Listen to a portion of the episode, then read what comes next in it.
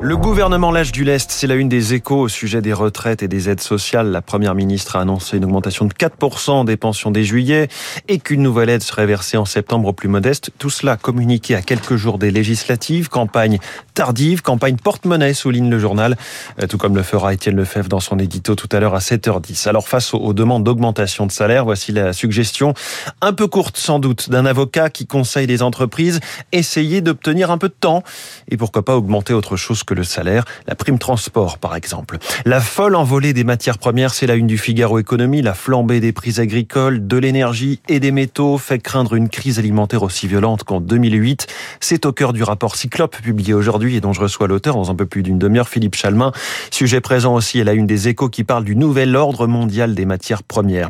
Les échos qui ont euh, interviewé le patron de la cybersécurité français, Guillaume Poupard, le directeur général de l'ANSI, qui évoque évidemment la guerre en Ukraine, mais il parle aussi du monde politique français, très porté sur la messagerie Telegram, basée en Russie. Les ministres ont besoin de smartphones pour travailler, reconnaît-il, mais nous leur disons que certaines messageries sont plus ou moins fiables. Signal, c'est sans doute mieux que Telegram ou WhatsApp. Le journal L'Opinion tape sur la NUP et son leader Jean-Luc Mélenchon qui prétend toujours euh, lorgner Matignon. L'éditorial d'Olivier Auguste s'amuse à égrener d'hypothétiques portefeuilles. Ministre de l'aliénation au travail chargé de la semaine de 32 heures, monsieur Philippe Martinez, mais aussi ministre de l'agriculture biodynamique chargé des menus de cantine sans animaux non humains, monsieur Émeric Caron.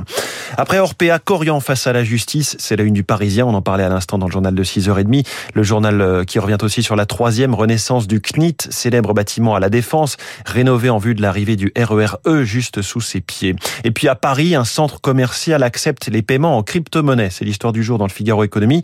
Il s'agit des 115 boutiques de Beaugrenelle, alors pas directement, mais via une carte cadeau et pendant un mois seulement, et les commerçants, eux, sont bel et bien payés ensuite en euros. Bref, on ne voit pas à quoi ça sert, mais ça fait parler. La preuve. On referme ce kiosque éco que vous retrouvez à tout moment sur radioclassique.fr. Il est 6